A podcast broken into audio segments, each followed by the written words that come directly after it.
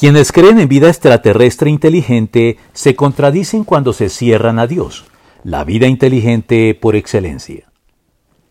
La investigación actual sobre la existencia de vida inteligente en otros lugares del universo obedece en muchos casos a una actitud de falsa modestia.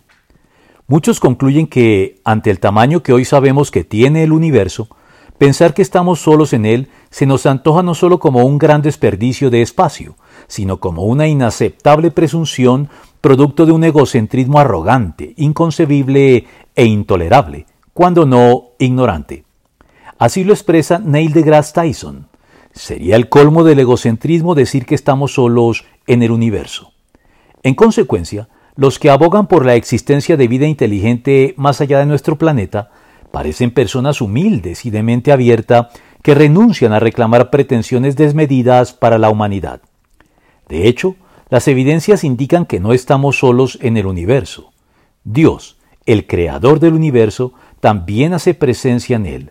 Nosotros somos una forma de vida inteligente, pero Él es la vida inteligente por excelencia.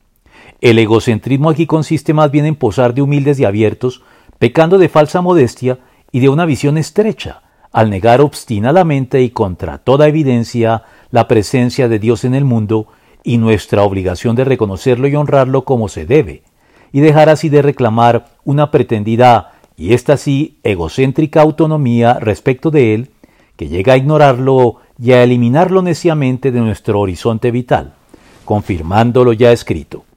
Destruiré la sabiduría de los sabios, frustraré la inteligencia de los inteligentes. ¿Dónde está el sabio?